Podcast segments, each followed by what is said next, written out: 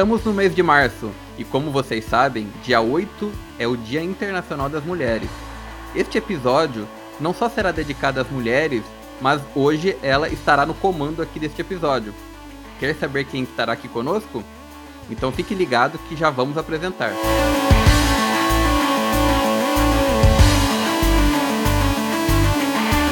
Olá, caro ouvinte. Seja bem-vindo ao Tona Correria Podcast, um veículo de comunicação voltado para amantes do esporte e principalmente da corrida de rua. É um prazer enorme tê-lo neste episódio. Eu sou o Alicino Moura. E eu sou o Daniel Heck. E temos aqui hoje uma convidada bastante ilustre. Mas para apresentar essa convidada, eu vou deixar com que ela mesma faça as honras da casa. Então eu vou deixar aqui. Roberta, por favor, se apresente e fale um pouquinho sobre você para o nosso ouvinte. Oi, tudo bem, pessoal? Eu sou a Roberta, sou esposa do Daniel, tenho 40 anos, marchando aí para os 41. Sou mãe, sou profissional, sou mãe de dois, o Matheus e o Bruno. Pois é, é um prazer enorme estar com vocês aqui hoje. Gostei da parte que vai ficar no comando, hein, Alicina? Com certeza. Hoje você está no comando aqui desse episódio. Então, como é o Dia das Mulheres, nada melhor do que uma representante feminina. E aí, lógico, quem manda na casa geralmente é o homem, ou melhor, ele acha que é o homem, né? Vamos ser bem sinceros. então, por isso que a gente chamou a Roberta aqui. Porque ela que vai estar no comando. Não importa muito, né, Dani? A gente sempre fica em meio de segundo plano, né? Mas o bate-papo é, é nesse sentido. Bem isso mesmo. É, tá vendo? O Dani já até sabe como é que tá o negócio. Mas tranquilo. Roberta, prazer aqui por estar conosco. Eu vou deixar aqui o Dani fazer também as honras da casa e falar um pouquinho de quem é a Roberta para ele. Então, a gente trouxe uma pessoa que tivesse representatividade no mundo feminino, porque, como ela mesmo disse, é mãe, é profissional, é uma corredora também. Mas eu quero ouvir isso na voz do Dani. Dani, fala um pouquinho da Roberta pra gente. Bah, falar da Roberta é é muito, muito especial porque, na verdade, ela é muito especial. Ela é uma pessoa que eu admiro demais. Nesses três pontos não, não dá para dizer qual que é melhor, porque a dedicação dela nos três ela é muito boa à medida que ela se dispõe a praticar, a, a entrar naquele perfil ali. Como mãe, é uma super mãe, ela faz o, o incansável pros, pros guris aqui em casa. Ela é incansável até para mim, ela faz umas coisas às vezes, daqui a pouco ela, quando vê, ela aparece com uma, com uma janta, faz uma coisa especial aqui. Parece que ela faz para os guris e eu acabo entrando junto nesse, nesse pacote. Como profissional, então, na verdade, aí é, é uma coisa que eu fui conhecer muito mais depois que apareceu a pandemia, porque afinal de contas ela trabalhava no escritório no Brasil e aqui ela começou a trabalhar em casa como todo mundo. E aí eu é inacreditável, assim, eu, eu me pergunto como que ela não dorme, porque ela, se tra ela trabalha muito, ela se dedica demais, ela é muito perfeccionista naquilo que, que ela faz e admiro demais a, a capacidade dela. Vale lembrar que eu tô aqui nos Estados Unidos por causa dela, porque ela que foi transferida, eu vim e ela podia trazer um container e, e, a, e malas e tudo, e eu vim como fazendo parte da mala. Dentro do container? Exato. É, eu acho que ela ficou com pena, ela ainda me deu, olha, pode vir no, avião junto. E como esportista, eu vou dizer, ela faz, ela se dedica do jeito que ela pode, porque afinal de contas o trabalho toma conta, toma bastante tempo dela e a parte de mãe, ela sente necessidade, eu acho importante demais estar, estar com os guris, mas sempre que ela pode, ela dá uma treinada aqui, ela falha um pouquinho ali, mas ela está sempre disposta a treinar, a buscar uma melhora de vida, porque afinal de contas a, atividade física acaba sendo complemento para tudo que, é, que a gente faz na vida. Então, falar da Roberta é muito fácil. É isso aí, essa é a Roberta. Legal, muito interessante ter esse ponto de vista, né? Principalmente como marido. E eu acho que isso que engrandece é essa parceria que vocês têm. E essa parceria a gente vê no nosso grupo de corrida. Então eu acho que nada mais justifica um caso bem legal, né? E bem azeitado de trazer a Roberta aqui para falar. Mas eu quero entrar num ponto, Dani, em que você citou aqui dentro do seu discurso. Roberta, o fato de você trabalhar agora em casa em virtude da pandemia e ter as crianças e ter o Daniel junto com vocês e você ter que se desdobrar dentro desse universo, o que, que mudou para você? Ou o que, que isso virou para você dentro da sua vida? Não foi uma coisa fácil, penso eu. Mas eu acho que a questão de ser mãe se reinventa a todo instante. Você acha alternativas que muitas vezes nós, como homens, nem imaginamos ter e sendo bem sincero. Então eu acho que nesse sentido eu gostaria de ouvir de você como que foi essa história da pandemia para você. E lógico, a preocupação da saúde, de reter as pessoas em casa, trabalhar, dar resultado, né? Continuar desempenhando, tendo uma boa performance. Mas fala um pouquinho pra, pra gente dessa sua visão, dessa vida profissional e também mãe trabalhando em casa. Na verdade, Elicino, eu sou. Eu fui privilegiada, né? Eu sou privilegiada. E aí parece um fica alisando o outro aqui, o Daniel.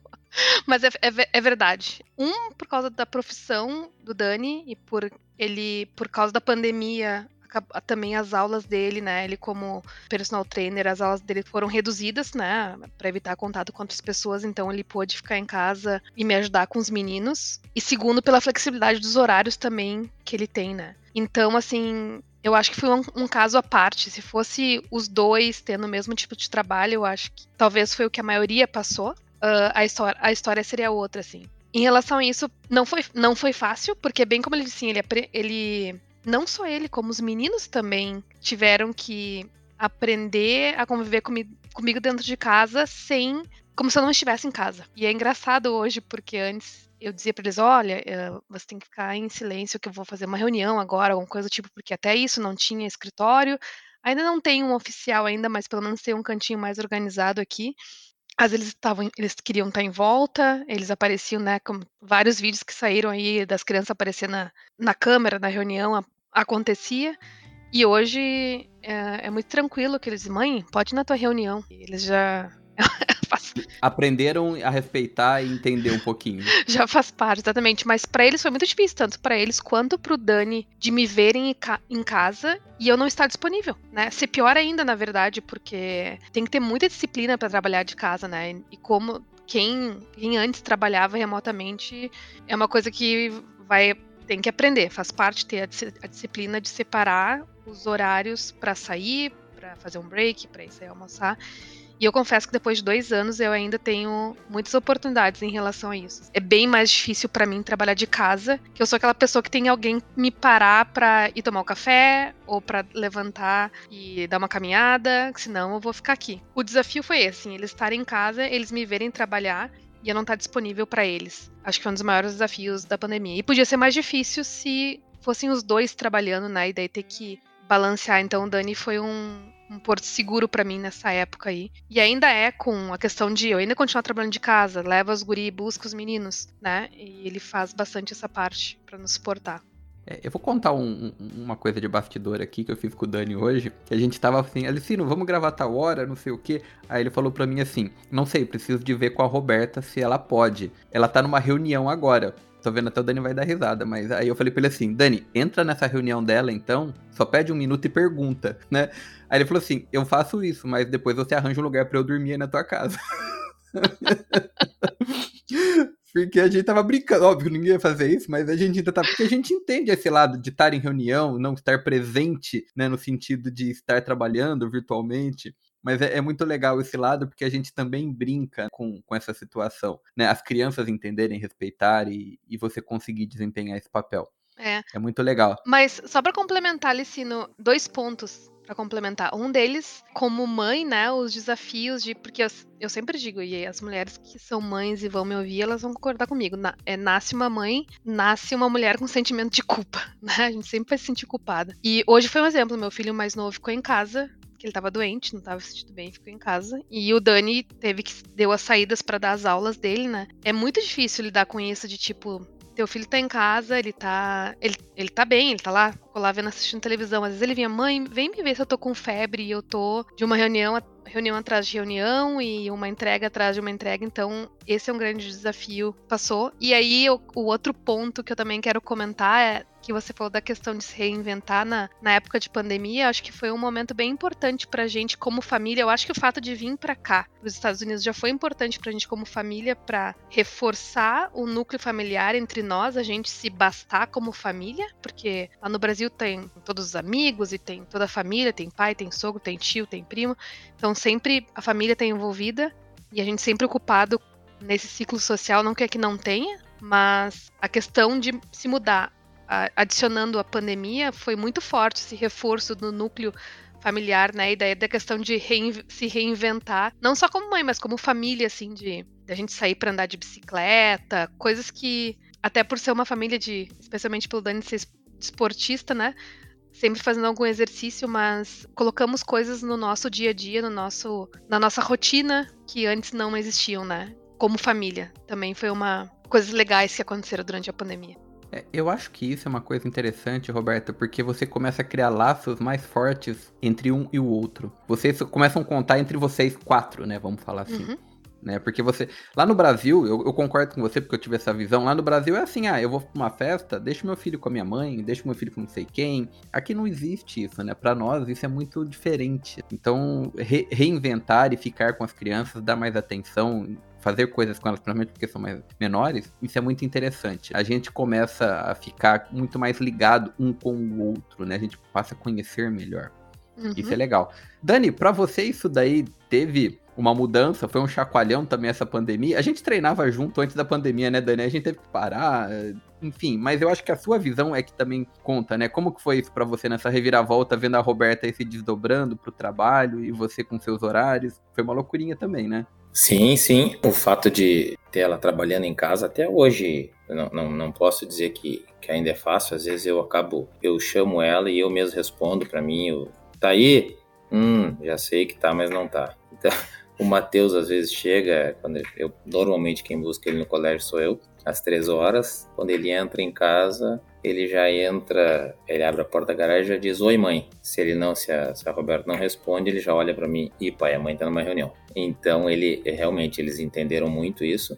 Para mim não, não não foi fácil, mas a gente vai vai aprendendo, vai vai se ajeitando e, e respeitando da mesma forma que ela respeita o meu trabalho, que eu tenho que dar minhas aulas, eu, eu saio, volto, a gente está sempre mexendo na, na agenda para tentar conseguir fazer tudo. E eu acho que, eu, bem como vocês dois falaram, só tem nós quatro aqui. Então a gente tem que se abraçar e, e, tem que se ajudar, todo mundo tem que, tem que entender. E o legal mesmo é que as crianças entendem e de vez em quando a gente está parado, daqui a pouco, até o Bruno, que é menor, o Bruno está com 4 anos, de vez em quando ele, ele diz: Ah, vamos fazer um abraço de família. Ele chama todo mundo, vem para cá e dá um abraço, assim, com aquela espontaneidade. Às vezes ele quer dar um abraço, mas ele nem está olhando o que está acontecendo, mas ele quer aquela função de estar tá todo mundo junto. Então, ah, vamos jogar uma carta. Coisa que no Brasil a gente não acabava tendo esse tempo, mas, mas não tinha esse tempo, porque está sempre envolvido com, não com era gente. essa intensidade também. Né? Exato, né? exatamente. Então, assim, ó,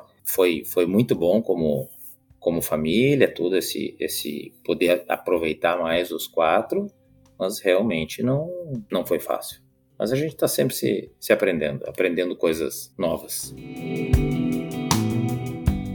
Eu queria entrar num ponto aqui, Roberto. Eu queria até dar um passinho para trás e fazer uma pergunta um pouquinho antes dessa história, se você me permite. Eu queria entender um pouquinho dessa sua história de, de esporte na sua vida, já que você é uma praticante de rua, e como começou essa brincadeira com você você já praticava quando você era criança? Como que o esporte foi indo? É, eu sei que você conheceu o Dani dentro da corrida também, né? Eu acho que vocês podem contar isso melhor do que eu. Mas enfim, como que foi essa brincadeira para você do esporte? E depois você falou assim, tem o Dani, né? E aí uniu o útil ao agradável, porque já era uma paixão da sua vida praticar esporte. Ou quando você era criança, o que, que você gostava? Mulher geralmente gosta de vôlei. Não sei se no sul era assim, mas pelo menos em São Paulo, toda mulher gostava de vôlei. E homem só jogava futebol. Né? Ela vai falar do handball. Pena que não dá pra. Não dá pra ver meu tamanho, os ouvintes, né? Daí eles vão saber que eu podia até gostar de vôlei, mas só só pra brincar. E gostava de brincar mesmo, mas uh, a minha, realmente o Daniel tem razão. Minha paixão sempre foi o handball. Eu tive a felicidade de sempre, ou a sorte, ou oportunidade, né, de estudar em escola particular, que a educação física sempre estava presente, não era só, né, joga bola, vocês fazem o que vocês quiserem com a bola, como é normalmente no Brasil, né? Mas e eu, te, eu tenho lembrança aí, sei lá, a partir da quarta série da história de handball e era uma escola que tinha as Olimpíadas todo ano, então tinha todos os esportes, era tinha basquete, vôlei, handball e eu jogava eu jogava em todos os, mesmo com o meu hoje, um metro e cinquenta e sete, imagina aí na quarta série quanto que eu tinha. Mas uh, eu, tava, eu praticava tudo. Uh, gostava, estava sempre no meio e, e era sempre uma das primeiras a ser chamada, não importa o esporte que eu praticasse. Não, mais esportes coletivos. Cheguei a fazer nessa, nessas Olimpíadas aí da escola, que foi todo o meu primeiro grau, tinha salto em distância, salto em altura, e me meti, me meti a fazer todos. Né? Então, sempre tive essa, essa oportunidade dentro da escola ser uma escola muito muito voltada para o esporte. A história das Olimpíadas era muito legal, assim, esperava o ano todo, representava, tinha de, de uma série até certa certa representava um estado, depois de, sei lá, a partir da sétima, oitava, se não me engano, era um país. Tinha toda a gente passava por todos os esportes e eu gostava de participar de todos. Então, e também tive a sorte de no meu segundo grau mudar de escola e não ser uma escola que tinha muito forte esporte, mas especificamente o professor, ele era muito ligado ao handball que era o que eu gostava, né? Então eu continuei no segundo grau. Além de fazer na escola, a gente ia para uma praça em Porto Alegre, que o professor cuidava daquela praça, então a gente ia todo sábado da manhã jogar handball. Depois, mais velha, e até já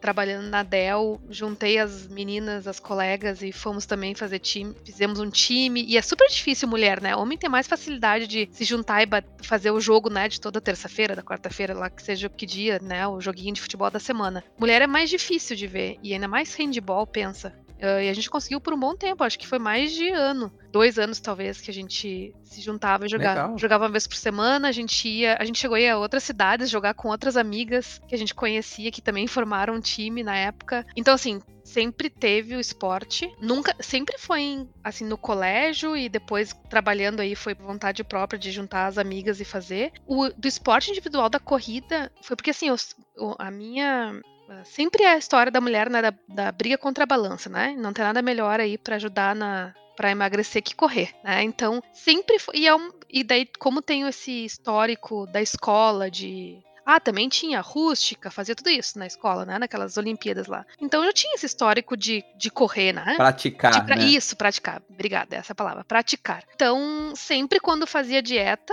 o exercício era correr, né? Não precisava de ninguém, só pegar meus tênis e sair correndo. Então fazia sozinha, não nem olhava na, naquela época nem tinha tanta acesso à internet assim para procurar treino, né? Nem revista, tipo, tinha como tem hoje tantas opções. Eu ia sair, saia correndo mesmo e fazia o que dava. Até que um dia uma amiga, trabalhar minha colega na Dell, ela sempre falava que ela corria isso aí é corredora raiz, hein, Aliciana? Tu viu só, né? É, eu imagino. Nessa época é bem raiz mesmo.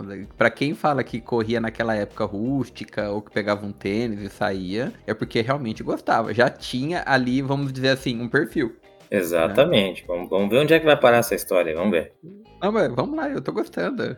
Aí, essa amiga, a Sabrina, a Bina, né, se ela visse o podcast aqui, ela sempre comentava que ela corria num grupo de corrida, uma equipe. Na minha cabeça, né? Uma equipe de corrida, ah, sei lá, os caras são profissional, eles correm também, isso aí 2008. Ah, correm, ela participava de corrida e tal, assim, ah, os caras têm que ser muito bom para correr, né? Até que, não sei, um dia, e era meio umas, umas conversas assim, passando, assim, não entrava muito no detalhe, mas falava da equipe, falava que eles iam correr não sei aonde, então para mim a competição tem que ser muito bom para fazer isso, não é o meu caso. Até que um dia numa conversa eu ela e mais outras duas amigas. Elas disseram: ai, vamos lá.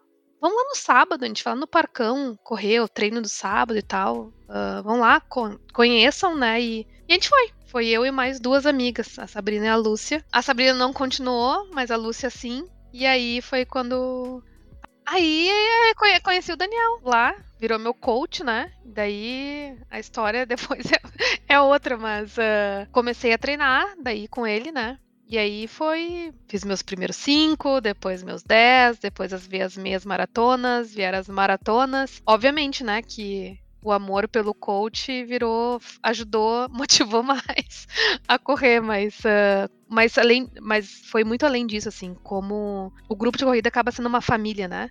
E acaba sendo os mesmos interesses. Daí tem o fim de semana que tu vai correr em algum lugar, tem as viagens e acaba a gente se aproximando, virando uma motivação e correr, porque no final do dia tu vai encontrar teus amigos que acabam sendo os amigos mais próximos, né? Porque a gente via muito isso, e daí, com certeza, grande parte por causa do Dani, mas tinha um apelo bem forte de família, assim. Como começa a ser o que a gente tá criando aqui em Austin agora, né?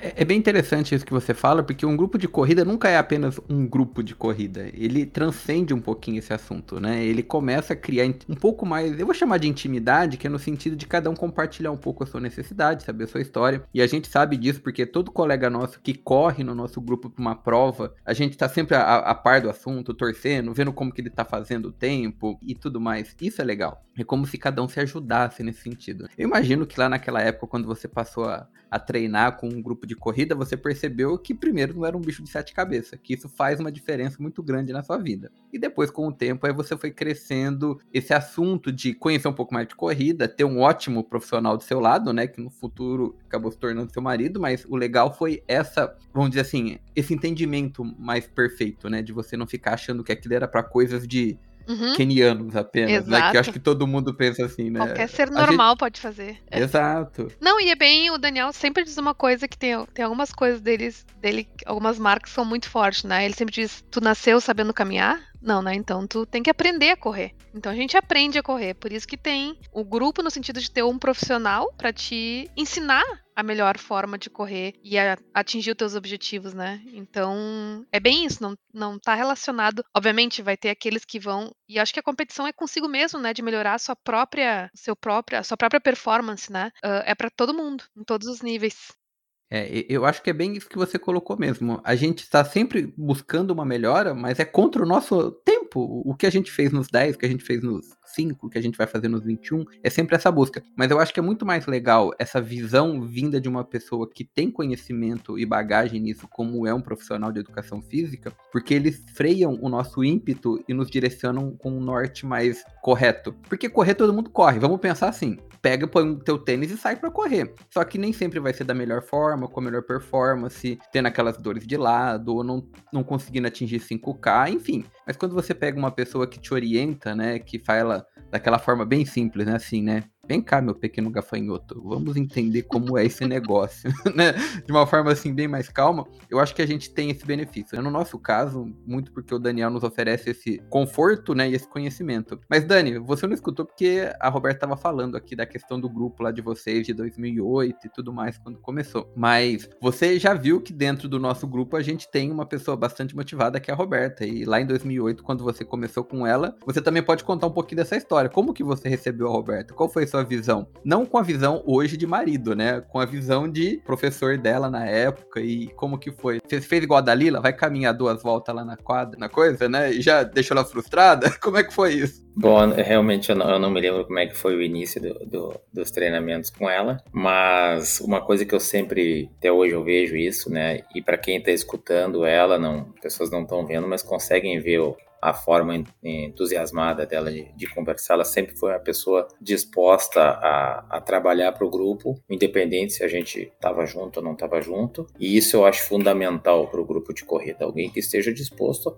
a, a, ajudar o time, independente se a pessoa corre muito, se corre pouco, se, se vai todos os dias, se não vai. Se no momento que tu entra num, num, num grupo de corrida, qualquer time. O, o negócio é, é participar, é, é, é, brincar junto. E a Roberta sempre foi, sempre foi assim. Ela, ela sempre foi dedicada, pô, se dedicou de uma forma assim que ela que, queria muito participar da, das provas. Então ela começou a treinar, treinar. Teve, teve época que ela, realmente eu não vou lembrar quando, mas que ela foi no final de semana assim. E aí eu, é, eu acho que ela vai falar uma outra paixão dela além do handball, que isso eu devo demais a ela, que ela colocou na, na minha vida e no, e no grupo, e aos pouquinhos a gente vai tentar inserir no grupo aqui de, de, de Austin, a viajar. A Roberta é uma viajante assim, pô, se tu disser pra ela, vamos viajar, ela pega a escova de dente e amanhã tá saindo ela. Ela curte demais a, a viagem. Teve um final de semana que simplesmente assim, ela tava treinando e ela me disse, ah, amanhã eu tô indo pra Bahia. Como pra Bahia? Ah, eu vou lá, vai ter uma prova de 10 quilômetros. Foi ela e a Lúcia, essa amigona dela, e depois acabou virando minha amiga também, foram passar o final de semana na Bahia para fazer uma corrida de 10 km, sei lá se era um circuito das estações, uma coisa assim. Então isso foi muito legal de, de Não era na época do carnaval, assim, não, não era uma corrida no carnaval. Não, não. Pior não que não.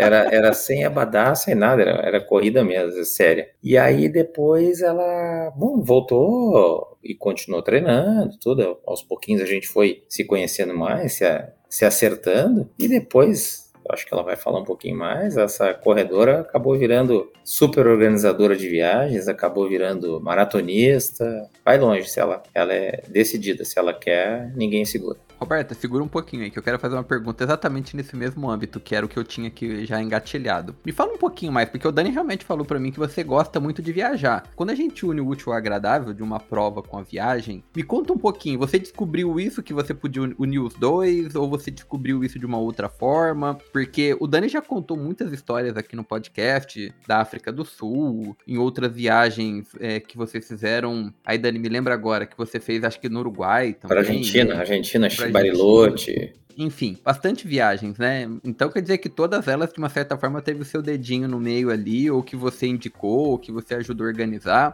Mas essa paixão nasceu como? Pela viagem que você uniu com a corrida, ou foi ao contrário? Era a corrida que você percebeu que podia levar para qualquer lugar e aproveitar para uma viagem, hein? Que isso é uma dica legal, as pessoas às vezes não, não se ligam, né? Pode falar, Dani. Alicino, antes da Roberta, minha viagem, o máximo era pro Paraguai. depois pra dela. Ir comprar tênis. Não, se, eu, eu, vou dizer, é não para não para trazer coisa para revender relógio. Se não fosse a Roberta, acho que nem passaporte eu tinha, Luciano. Bah, ela me levou para lugares assim que eu nunca imaginei na vida. Eu, eu sempre odiei geografia. Ela me fez conhecer o mundo todo quase. Uhum. Mas ela vai falar aí. Cidade do Cabo e todos mais aí por aí. Exatamente. Mas bem, Roberta. A gente tá falando muito, mas não deixou ela falar, né? Vai lá, não Roberta. Não era eu que ia ficar no né? controle hoje. Não era eu que ia ficar no controle hoje. Não, deixa, vamos lá. É, é a gente tem que ficar quieto que a gente vai se controlar. É, claro, vamos lá. Então, na verdade, a história da viagem. Primeiro veio a viagem, Alicina. A pergunta que veio primeiro é a viagem. Meu pai é italiano, ele sempre. Uh, a gente fez, a gente tem a dupla cidadania e ele sempre nos incentivou eu e meus irmãos, tipo, vão viajar, vão conhecer o mundo, não precisava ser necessariamente a Itália, mas. E eu, com 18 anos, eu eu fui fazer um intercâmbio quando eu tinha 17 anos. Eu morei um ano na Suíça, fazendo trabalho voluntário. E aí depois eu voltei pro Brasil, fiquei um tempinho, depois eu morei mais um ano na Áustria, fazendo aquele programa de au pair, e lá eu corri bastante, viu? época eu corri bastante, ainda quero levar o Daniel lá para mostrar onde que eu corria, que eram lugares muito lindos, que hoje eu vejo aqui em Áustria, ainda assim, essa, essa corrida que a gente faz assim dentro dos, das trilhas, né, que a gente faz bastante, só que lá com uma diferença que dava para lagos e montanhas lindíssimos. Aí depois morei um ano na Alemanha, e do, esse tempo aí, como a Europa ali tá tudo muito perto, eu visitei vários países países, então nesses três anos aí, sempre que eu podia, eu tava passeando. Então, uh, veio daí o amor por viajar, a vontade de viajar, e aí eu juntei a corrida com a viagem, né? Tipo, bom, se eu posso conhecer outros lugares e ainda aproveitar para correr, para mim era a combinação perfeita, né? E aí foi uma numa equipe que coincidentemente eram pessoas que também gostavam de viajar, acho que, que não gosta, né? Depois o Dani aí conta que eu apresentei para ele, mas é só tipo, né, de dar um empurrãozinho, porque depois quem não gosta, né, de viajar e conhecer lugares diferentes. E a gente começou a fazer. Teve o primeiro ano que a gente foi para Disney, né? Foi a minha primeira maratona. Uh, recomendo para quem quiser fazer a primeira maratona. Muita gente, um percurso bem animado, né, o tempo inteiro. A gente foi para Disney, depois a gente foi para Amsterdã, para Argentina, para Turquia, para África. Então todas elas a gente fez corrida e daí também teve aquele aquela vontade de tipo ir em todos os continentes, né? Uh, fazer uma corrida em todos os continentes, até essa da Turquia. A gente já tinha feito Amsterdã na Europa, mas essa da Turquia, na verdade, ela começava na Europa e acabava na Ásia. Não, ela começava na Ásia e ter... ela começava na parte asiática da Turquia e terminava na Europa, então a gente contou como continente asiático. Então, uh, foi isso, sim. Começou o amor pela viagem primeiro e aí depois eu juntou a, a, a corrida junto. É, e aí o Dani conheceu o outro lado bom da corrida, né, Dani? Que aí você parou de correr até o Paraguai, né? Vamos pensar assim. Exatamente. E, e o, o, mais legal é que eu, eu só dizia para ela assim, na, na verdade, ilusão, né? Eu dizia para ela, a gente não dizia nada, né? Porque afinal de contas ela já vinha com o programa pronto. Eu, o máximo que eu fazia, eu escolhia mais ou menos uma prova no mundo e dizia para ela, ó, tem prova no lugar tal. Ela montava o, o roteiro para todo mundo e, e quem quisesse quem quisesse ia junto, quem não quisesse, porque não, era, um, era um período que a gente sempre tirava de férias e as pessoas que iam fazer a prova gostavam de ficar com a gente. A única, única coisa que a gente dizia, olha, de, de quinta anterior à prova até domingo, o dia da prova, vocês têm que estar conosco ali, porque afinal de contas faz parte do evento, né? O que vocês vão fazer antes ou depois, cada um pode escolher como vai, o país que quer visitar. mas era muito, muito legal, porque as pessoas diziam, não, onde tu for eu vou. Então, o, o nosso recorde de, de, de, viagem longa foram 44 pessoas para Amsterdã, e uma viagem um pouco mais curta, mas também internacional, a gente foi com 98 pessoas para Punta del Este. Ou seja, no final das contas, a Roberta era um guia turístico excelente. Já organizava a brincadeira, já dava o destino e tudo organizado. Não, e um guia que falava inglês, é, inglês, italiano, espanhol e alemão ainda. Pô, só um pouquinho. Opa! Isso é valioso, né, Dani? Ó, você não passa fome, você se acha e ainda você ainda consegue participar de uma prova. Olha que maravilha. Exatamente, exatamente. Ah, muito bom.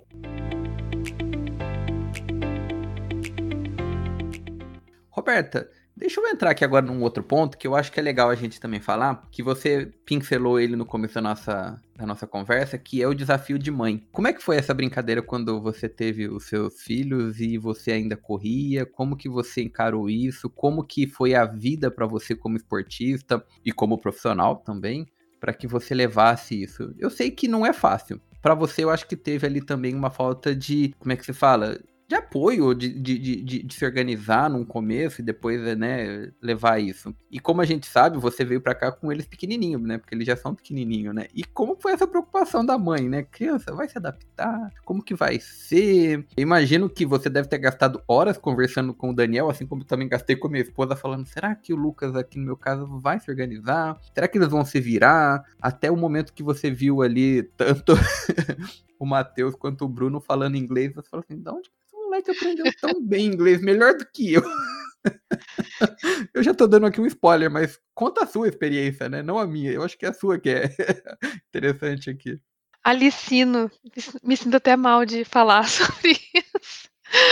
Porque eu acho que. Acho que é por isso que eu e o Dani casamos. A gente é muito parecido em relação a essas coisas de não. Nós não somos aquelas pessoas que se preocupam demais com algumas coisas. Então, assim, a gente só sabia que ia ser melhor para os nossos filhos vir para cá fazer essa mudança. Isso era suficiente. A gente, acho que, eu não sei, Daniel, tu lembra a gente ter conversado, tipo, será que eles vão se adaptar? E o que eu sabia é, isso foi uma conversa que eu tive com a vice-presidente que com quem eu conversei para começar o assunto de vir para cá. A primeira pergunta que ela fez quando eu disse que eu queria vir, ela fez a primeira pergunta foi a tua família. Eu disse: "Bom, o meu marido" e foi o Daniel disse que ele veio para para cá por minha causa, eu digo que eu vim por causa dele, porque ele sempre foi o meu maior apoiador. Eu nunca, eu já tinha, já tive a experiência de morar fora do país, então já tinha passado essa fase, né, tipo, ah, eu quero ter uma experiência de morar fora do país. Eu já passei, claro que não não era da mesma forma, não era casada com Já não era um medo tão grande, talvez, né? Vamos dizer é. assim, você já tinha isso vencido, né? Talvez pro Dani não, né? Pro Dani foi pior, né, Dani? Não, mas eu já tinha ido pro Paraguai.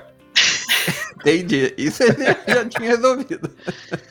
Mas Alicino não é nem o, o, o, medo, assim, porque na verdade tem mais responsabilidade nessa. Essa minha vinda veio com mais responsabilidade, porque afinal de contas eu tava tirando meu marido lá, que eu sempre digo que ele era vereador em Porto Alegre, todo mundo conhecia ele, imagina anos e anos ele começar a falar com as pessoas, olha, esse foi o meu, esse foi meu aluno, o pai, o filho, o pai e o avô da, da pessoa, né? Não, não sei como é que ele tem 50. A idade, assim, parece que ele deve ter 70, porque teve, é três gerações que ele treinou, né? Então, tem um histórico. É, ali. exato. Então, todo mundo é, é uma referência. O Daniel, vai em Porto Alegre, tu fala do Daniel Heck, para pessoas que praticam esporte, não necessariamente só corrida, porque lá também era natação, né? Então as pessoas conhecem ele. Então era muito, era a responsabilidade muito grande. Mas a gente sabia que era melhor para as crianças. Daí, voltando à história da conversa lá com a, com a VP, ela perguntou: tá, e a, e a tua família? Né? Eu disse: bom, meu marido é o cara que mais incentiva. Ele me pergunta todos os dias: o que, que tu fez hoje pra gente poder ir embora? E os meus filhos, uma coisa eu tinha certeza, Alicino: cada dia que. E essa foi a resposta que eu dei para ela: cada dia mais passasse, mais difícil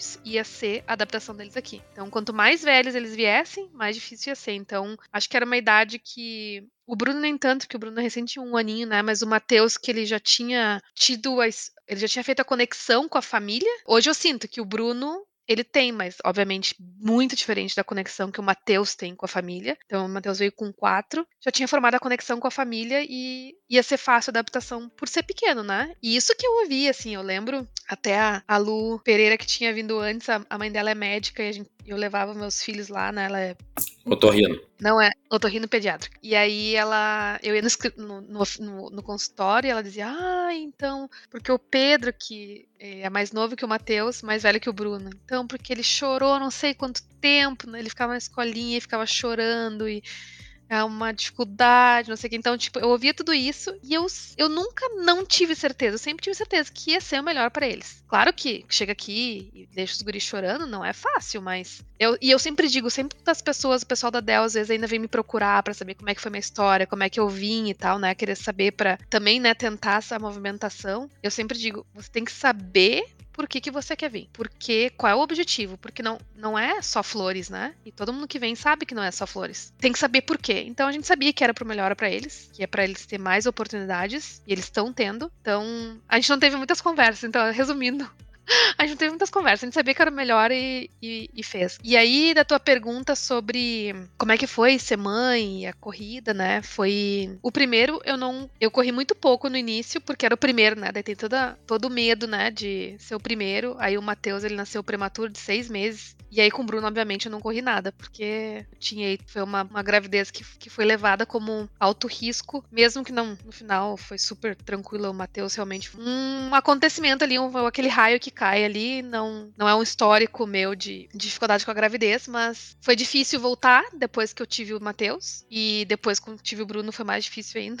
E aqui ainda é mais difícil ainda, porque lá no Brasil ainda tu tem a mãe para deixar, a sogra para deixar para ir treinar, né? E hoje a parte boa é porque eles são grandes, eles podem, então lá, a gente tá lá na praça, eles estão lá brincando, né? Mas assim, fora o treino ali, eu acho que uma coisa muito importante para todas as mulheres é ter o suporte, né? É ter o, a rede de apoio, que para nós que moramos no exterior é muito mais, muito mais difícil, porque não tem a família, não tem a mãe, não tem a sogra, não tem a tia, a madrinha. Só que, obviamente, eu tenho um marido aí que é meu. Pode contar bastante, é, né? É, exatamente. Ele é super. Ele sempre me apoia, né? Tipo, não, que aí vai, uh, que eu fico com os meninos vai tranquila. Por ele, meu treino seria três vezes por semana, com certeza. O problema sou eu. É, não, eu imagino, né? É, essa situação que você colocou é bem interessante. Mas o que, o, o que me espanta aqui um pouquinho, Roberta, é a coragem que a gente vê que você falou, não, é o melhor para eles e o resto eu não quero me preocupar tanto é, a gente sabe, né? Eu também tô muito parecido com a situação de vocês, de ter vindo para cá em função dessa situação, e muito similar à sua, porque foi a minha esposa que veio transferida, né? Embora a gente não tenha falado sobre isso, mas a gente teve essa preocupação, né, com, com essa situação. Mas é legal, o futuro é para eles, né? E aí, uma coisa que eu acho que é muito bonita quando a gente vê é como eles se desenvolvem naturalmente aqui nos Estados Unidos. A gente não pode falar que ele é um americano, mas a gente não consegue achar se ele é um brasileiro, porque ele tem todos os trejeitos de americano, mas também tem todo o, o background de brasileiro. E eu vou te contar uma historinha aqui, meio que assim, não sei se você já percebeu. Num dos treinos que a gente fez no passado, ah, quando tava calor ainda, a molecada tava brincando e o Matheus veio para perto de mim sentado nas pedras ali que a gente tava descansando. E eu comecei a puxar papo com ele. E ele me contou toda a história dele que ele tava aprendendo na escola sobre os presidentes americanos. E a desenvoltura dele para contar essa história é muito engraçada. E um pouquinho que a gente percebe, né, que ele fala muito bem o português, mas ele também tem os traços de algumas palavrinhas em inglês às vezes. Mas é muito legal isso na criança, né? E a desenvoltura de se comunicar, de falar, contar as coisas da história, coisas que a gente vê e fala assim: olha, que interessante, né?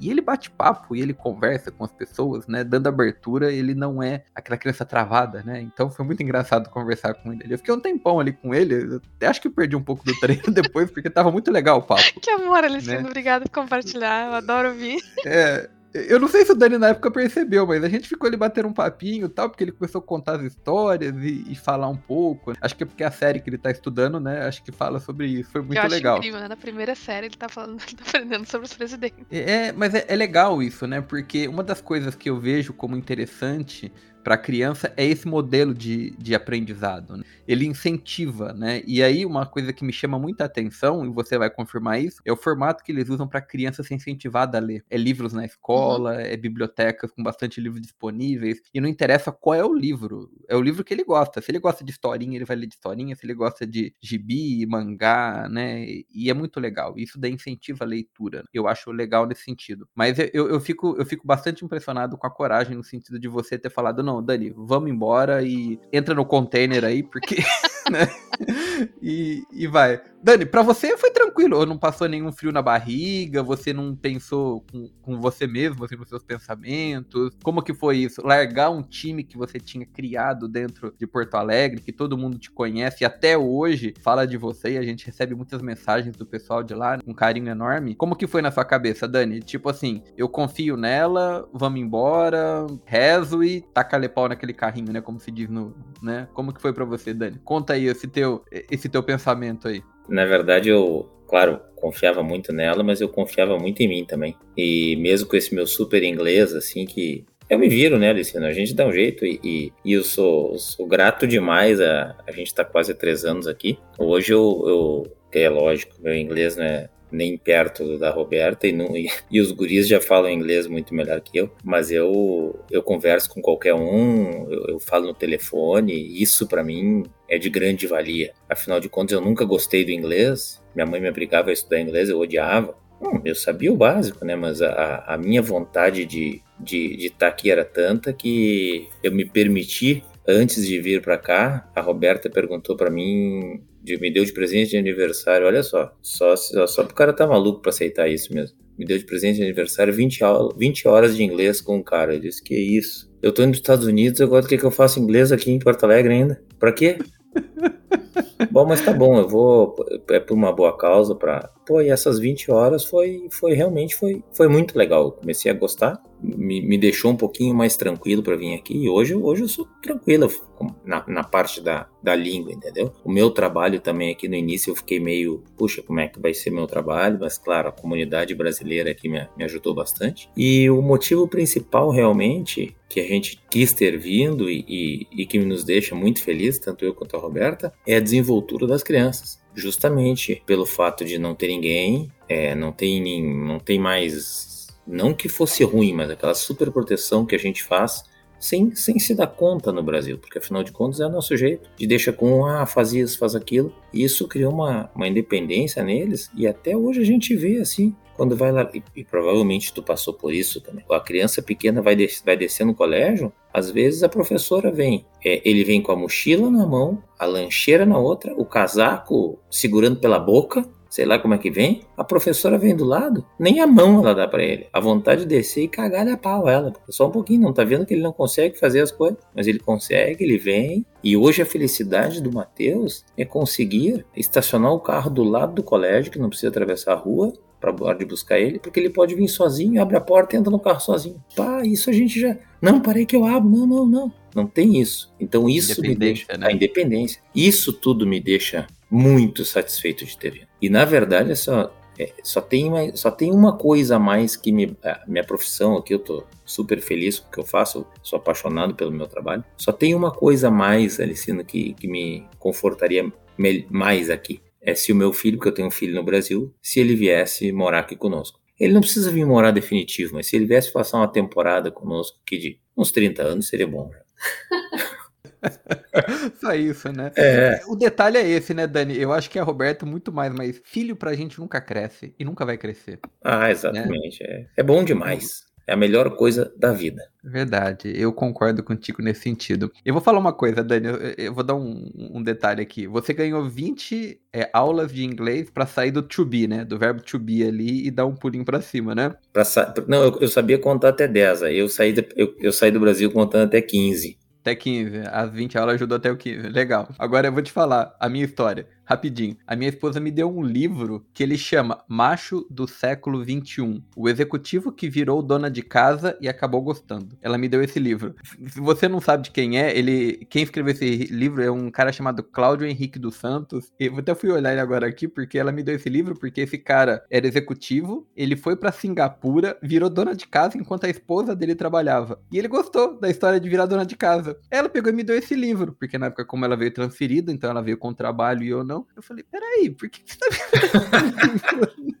embora seja brincadeira, o livro é muito bom. Eu até recomendo as pessoas a lerem, porque ele conta como que ele passou a se virar como dona de casa e cuidando dos filhos, né? Se eu não me engano, era uma filha só que ele tinha. É bem legal esse livro. Mas é interessante, Roberta. Eu acho legal esse apoio do Dani, né? E dessa reviravolta de vocês aceitarem esse desafio. Eu quero até aproveitar aqui, é, Roberta, e falar um pouquinho de, de como que a gente leva a nossa vida aqui nos Estados Unidos como mãe, ou como profissional, como seja, que é diferente no Brasil. Eu queria que você abordasse isso, porque eu acho que é interessante as pessoas conhecerem como é uma mãe aqui nos Estados Unidos, uma profissional, uma corredora, e no Brasil é. Porque a gente não pode criar ilusão, né? A ilusão do romancismo, de que tudo é bonito aqui dentro. Aqui é aquele ditado que todo mundo fala, né? O filho chora e a mãe não vê, né? Porque aqui não é muito fácil a brincadeira mesmo. A gente não pode ficar falando, não, venha, venha, venha. Lógico, eu incentivo todos a virem, mas eu incentivo a virem consciente. Uhum. Mas eu acho que a gente tem que levar. Mas na visão de você, como uma profissional, uma mãe, né, e uma corredora,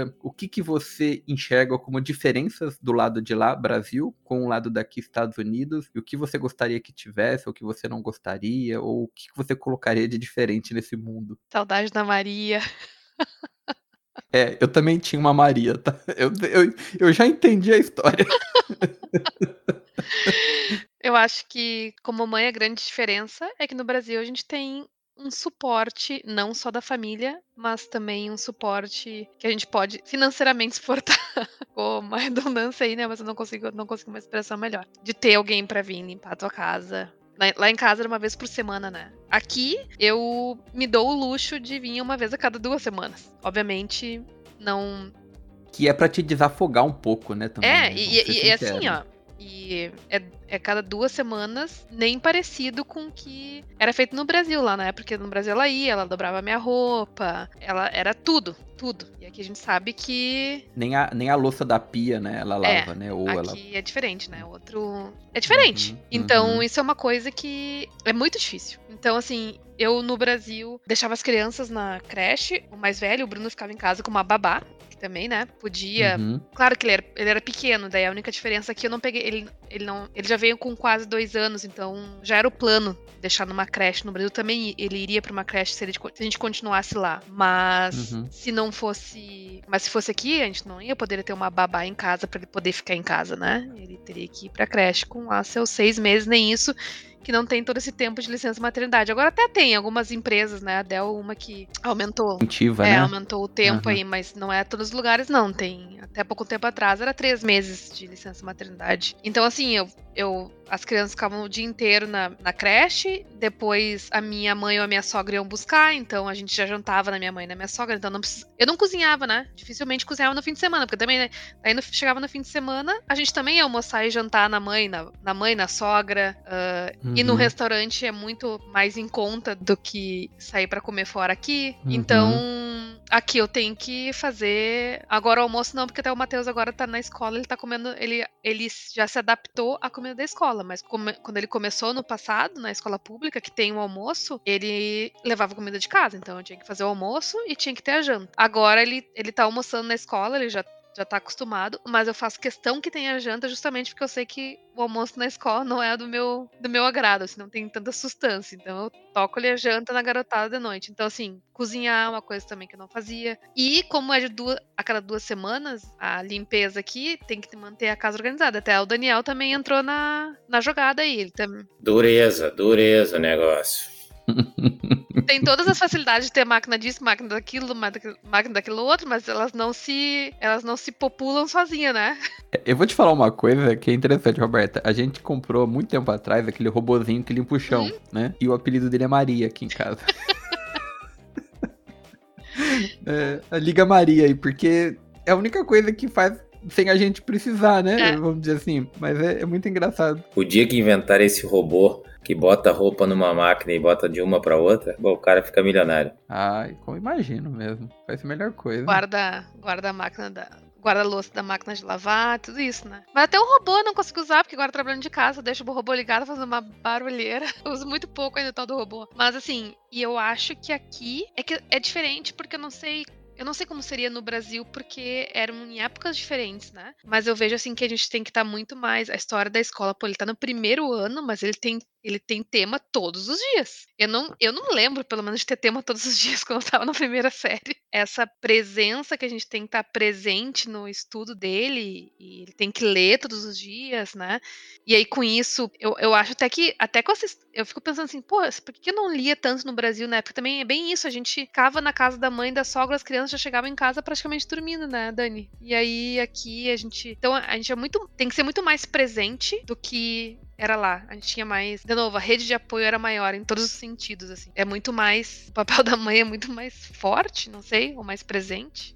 É, não, isso é verdade. Eu, eu entendo dessa forma também, porque aqui a gente não consegue ter esses serviços que no Brasil a gente teria com facilidade. Primeiro porque eles são muito caros, tudo que é serviço aqui tem um preço muito maior. Essa comodidade que o pessoal imagina que exista aqui, ela talvez não seja tão real. Mas quando a gente fala das escolas e do nível de educação das crianças, esse ponto é interessante. Quando eu levei o meu filho para conhecer a escola a primeira vez, quando a gente chegou aqui nos primeiros anos, é, eu tive uma conversa com o diretor, que aqui ele chama de principal, e ele mostrou a escola escola, as classes ficavam em volta e a biblioteca no centro da escola. Na hora que eu entrei na biblioteca, aparecia a biblioteca municipal que eu tinha em Campinas. E era de uma escola de elementary, né? Da primeira até a quinta série. Né? Pública.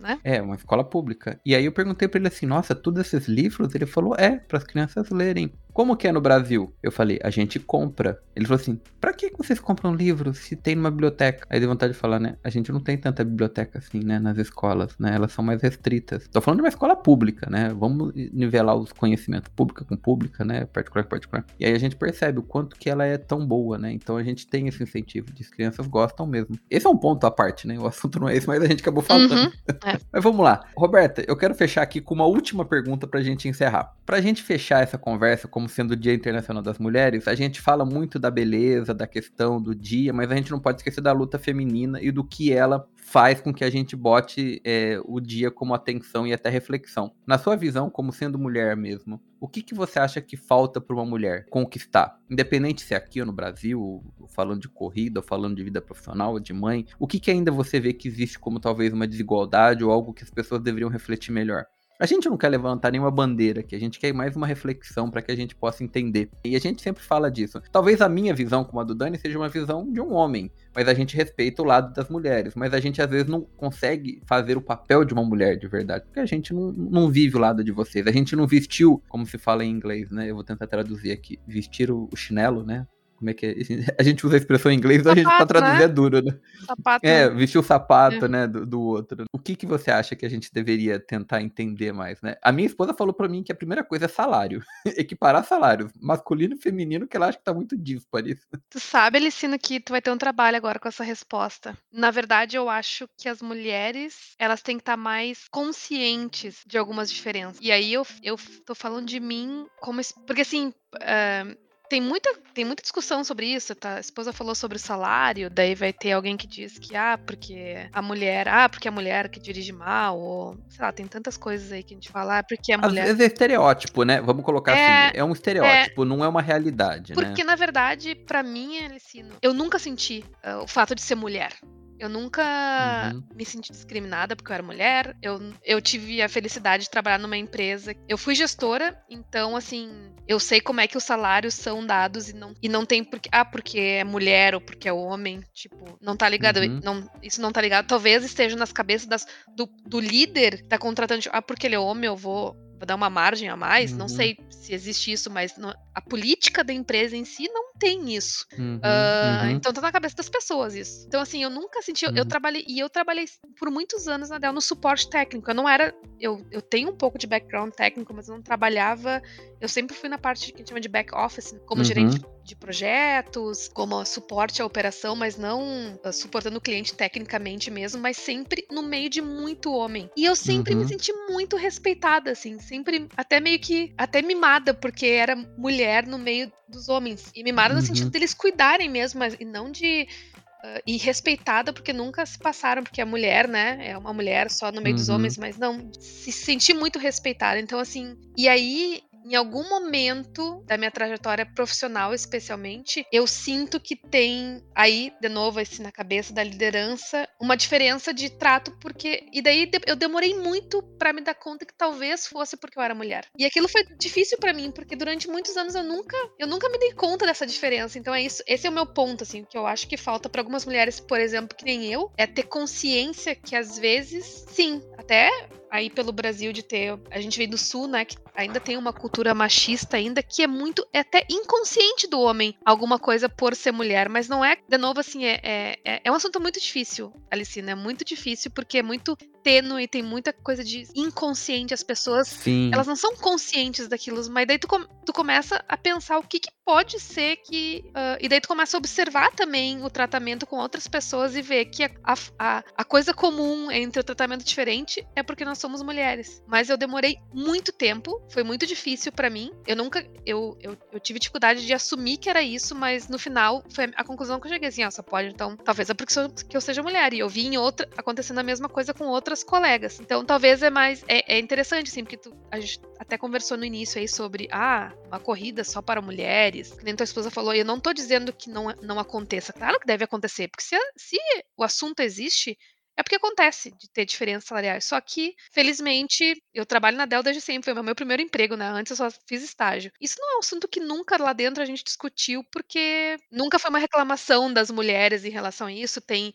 tem vários grupos para mulheres, para promover as mulheres, para dar o empowerment, né? De tecnologia, é, né? O... Mulheres da tecnologia. É, e também, né, empoderar as mulheres. Assim, o que, que falta para mulher, eu acho que é ter mais consciência que sim, às vezes, in, até inconscientemente, ser inteligente o suficiente, ou não é inteligente, é perspicaz de ver que é um, é, de novo, é inconsciente, é cultural, é muito tempo, é são anos e anos para mudar isso, vai precisar de muito tempo. Então, ser consciente, e eu acho que a outra coisa é se empoderar também. Porque daí, esse é um outro ponto bom, assim, que eu gosto de falar, que, e é bem isso, assim, que é simplesmente porque homem e mulher eles são, eles são diferentes. É que nem para se aplicar numa vaga de emprego, e desculpa trazer para o ponto profissional, que é uma coisa que eu gosto de falar bastante. Mas o homem uhum. vai ver uma vaga de emprego, tem 10 requisitos. Se ele olhar dois e dois ele, ele faz, ele vai se aplicar. Essa vaga é para mim, eu, te, eu tenho o perfil. A mulher vai olhar os 10 e para ela, ela tem que ter os 10. Senão ela não se aplica. Ela não acha que ela é boa Sim. o suficiente. E isso. Uhum. Uma cobrança maior, você quer dizer, né? Não sei se é cobrança, é simplesmente a forma de pensar é diferente. É muito. Uhum. Isso é estudado. A gente teve até um treinamento na Dell em relação a isso, que é. A, eu, eu, eu não vou saber explicar cientificamente, mas é, mas é uma questão de como que o cérebro funciona. Nós somos seres diferentes, é fato. Sim. Uh, mas é importante a gente ter a consciência e saber aonde sim. que a gente se cobra demais, a gente se exige demais, a gente precisa. Não precisa ter os 10. Good to have, né? Não é um.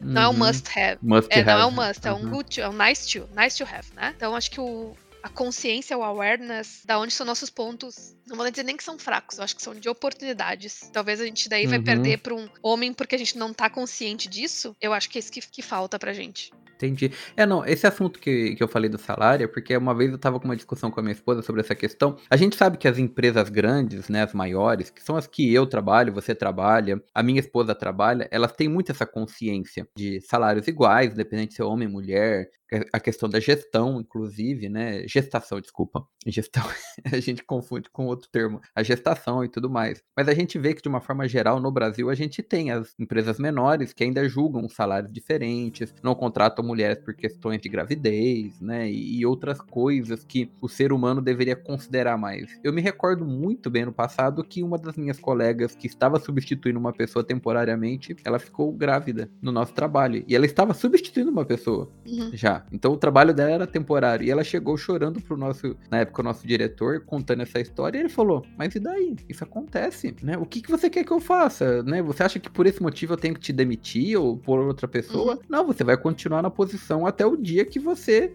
tiver que se afastar em virtude do parto. Porque pensa assim, se você nunca se preocupasse com o parto, a gente não teria mais pessoas nesse mundo, a gente não teria. E aí eu acho que a gente ficaria entrando num outro cenário que não é a nossa conversa aqui. Mas é, é, um pouquinho mais de humanidade, né? Um pouquinho mais de compaixão com as pessoas. Mas as, as empresas, em geral, as maiores, as mais preocupadas, que buscam diversidade, pensam nisso. Graças a Deus, tanto você, eu, quanto a minha esposa, como não tá aqui, tá, tem essa, uhum. essa vantagem. Mas outros cenários menores, né, a gente vê que isso acontece. Não, Mas fato, legal. Não, é um ponto... acontece. É, é, é, é, o que eu disse. Se existe a discussão, é porque é realidade e ela é realidade em algum lugar. Mas aí eu tô falando do meu, da minha experiência, eu acho que é um pouco isso, assim, a questão da consciência em relação à mulher. E aí, e o, e o que a gente pode influenciar, né? Uh, eu acho que daí o ponto da, da gestação, né, Alicina, acho que é um ponto bem importante, assim. E realmente é difícil, né? É difícil ser mulher e pensar que a gente tem essa. essa como Essa carga nas é, costas, é, parece, parece uma né? desvantagem, né? né? Porque uhum. uh, se eu estiver participando de um processo de seleção e eles, dependendo da minha idade, se eu tenho filho ou não tenho filho, tipo, ele pode considerar que, né, vai ficar seis meses sem. Então, acho que se a gente puder influenciar no,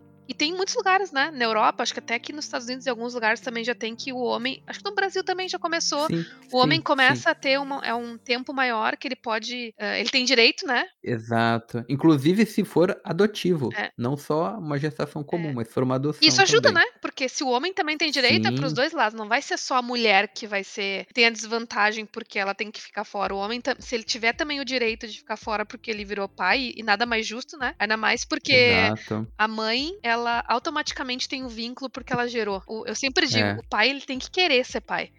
Porque se é. o homem não quiser ser pai, é, é, mais fácil desvincular, né? É, é. Existe uma coisa muito engraçada que a gente brinca com um certo machismo, né? Que é aquela história do pai é quem cria né? A gente usa esse, muito essa expressão no passado, mas embora tirando esse machismo de lado, isso não deixa de ser uma realidade, porque você cria a criança com amor e afeto em primeiro lugar. E, e essa brincadeira que as pessoas fazem, é porque é o pai, porque é meu pai, não existe. Eu acho que isso é, é, é, uma brincadeira até meio sem graça quando a gente leva por esse lado. Porque o carinho do pai, ele nasce por outros meios que é diferente da mãe. A mãe por gerar, por estar na barriga, por criar. É um amor totalmente diferente. Mas ele não deixa de ser menos importante também. Mas eu acho legal essa questão que você coloca coloca, né, da, da preocupação da, da, mãe, porque existem situações em que a mulher pensa exatamente sobre a gravidez em virtude da carreira uhum. dela. Opa, eu não posso ficar grávida agora porque eu tenho uma promoção futura, eu tô me desenvolvendo na empresa. E aí, lógico, a gente sabe que a mulher não pode ficar grávida tardiamente porque ela tem riscos. Uma mãe com 37, 38, 40 anos, existe uma gravidez com risco. Eu não sou médico, não sou nada disso, mas eu conheço essa história por experiências que eu já tive de pessoas, né,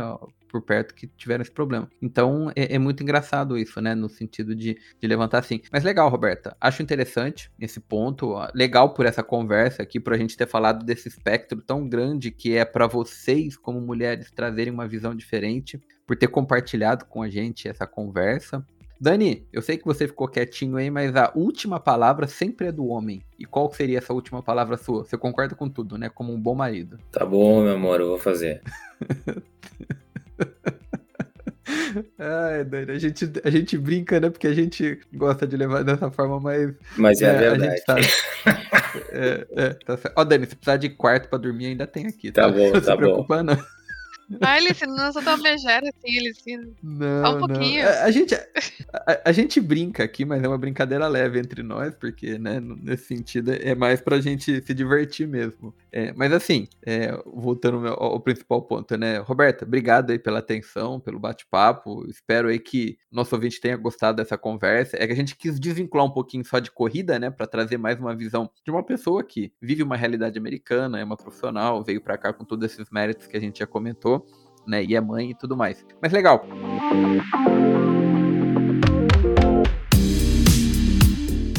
Bem, caro ouvinte, muito obrigado por mais este episódio. Este eu tô na Correria Podcast um podcast destinado a todos os corredores de rua do Brasil e do mundo que falam português. Estaremos aqui sempre postando novos episódios dos mais diversos temas, sempre às sextas-feiras. Tô na Correria é uma criação de dois amantes da corrida de rua disponível apenas em podcast. Por isso assine o nosso feed e fique por dentro de tudo que a gente tem colocado no nosso podcast. Siga a nossa página no Facebook, nós estamos lá como Tô na Correria Podcast. Faça um comentário, dê like na página e também fique por dentro das novidades que a gente coloca lá dentro. Conheça também os nossos Instagrams. Eu estou no como Alicino Moura, tudo juntinho, e o Daniel está como rec.daniel. Rec se soletra R-E-C-H.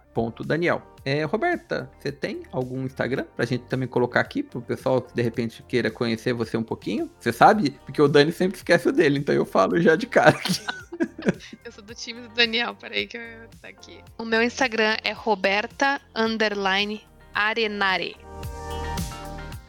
Legal, então para quem quiser conhecer a Roberta, um pouquinho da vida dela, tá o Instagram aqui. E também outro ponto é que a gente tem os nossos treinos aos sábados. Dani, esse é contigo aí, fica à vontade de convidar o pessoal. Para quem estiver passeando aqui por Austin, tá afim de nos conhecer, ou para quem já corre, todo sábado a gente tem um treino na, na Awesome Meadows Park, em Cedar Park, na Brush Creek Road. Agora em março nós vamos dar um pouquinho mais de Vamos acelerar um pouquinho os treinos. Vamos ver se a gente já vai voltar pro horário matinal que estava durante janeiro e fevereiro. A gente estava tendo treino de tarde por causa do frio. Vamos ver se agora em março a gente já consegue. E o, estamos fazendo treino agora visando a super prova que é a Captain K no dia 10 de abril. Uma provinha boa aqui em Austin que vamos ver todo mundo correndo. Vamos encher o percurso de laranjinha. É isso aí, Dani. Legal, bem lembrado aí que em abril a gente tem esse desafio aí com o nosso time. Bom, e também tem mais um item que quem quiser conhecer o nosso time lá no Strava, procura a gente como EDR Grupo Austin. E lá tá o pessoal que tá sempre postando os treinos, se encontrando, né? Então a gente tá conhecendo um pouquinho mais um ao outro lá dentro. Fique à vontade também de dar um pulo por lá. É, Dani, o nosso a nossa sessão de agradecimentos aqui para o nosso público. Eu quero fazer um agradecimento a um colega nosso que também é, deve ser amigo da, da Roberta, mas eu acho que ela não conhece ele, que é o Luciano Brasil. O Luciano fez aniversário recentemente e aí eu vou brincar aqui com ele. Luciano, você fez 48 anos e um dia anterior você correu 47 quilômetros e segundo você foi a crise da meia-idade. Então, parabéns aí pelos 47 quilômetros. Para um cara com 47 anos ou 48 correr num pace de 5,41 os 47 quilômetros, você tá bem, meu amigo, você não tem crise. um abração, Luciano. Desculpa a brincadeira, mas, cara, parabéns mesmo. É, o nosso recadinho final aqui pra gente encerrar, Roberta, quer deixar algum pra, pra alguém, pra falar alguma coisa? Fica à vontade. Quero agradecer a oportunidade de ter conversado com vocês, foi um prazer enorme. E eu também quero mandar um abraço pro Luciano, que eu não conheço. Ele é super famoso, faz um tempão, eu sei que ele foi um dos primeiros a vir aí da Dell Brasil pra, pra cá, pros Estados Unidos, mas eu não conheço ele pessoalmente. Um abraço, Luciano. Verdade, verdade. O Dani conheceu ele já, né, Dani? Já conheci. Pô, foi uma coincidência. Conheci ele, conheci a esposa dele, depois acabei conversando com ele. Um dia que ele estava fazendo um treininho na, numa pista de corrida aí. Parabéns, Luciano. É um bom presente de aniversário correr 47 quilômetros. Legal. Dani, você quer aproveitar aí algum recadinho rápido também para encerrar? Fácil. Para quem não escuta as mulheres, tá perdendo tempo. Pode escutar porque vale a pena, vai mudar a tua vida. É isso aí, né, Dani? É uma outra visão, né? A gente tem que concordar com isso. Exatamente. Beleza. Roberta, mais uma vez obrigado aí pelo seu tempo e pelo nosso bate-papo. Agradeço demais aí tudo que a gente conversou aqui. Espero que nosso ouvinte também consiga entender esse lado que a gente está trazendo aqui de uma corredora, de uma profissional, de uma mãe e que está representando toda ela, todas elas nesse dia. Então vamos lá, né? Dani, obrigado aí pela nossa conversa. Obrigado, Roberta. Obrigado ao Obrigada nosso ouvinte. Um, fel um feliz Dia das Mulheres para todas as nossas amigas corredoras e ouvintes desse nosso podcast. E a gente nos vê no próximo episódio, fechado de mais informação. Valeu! Valeu! Valeu, obrigada.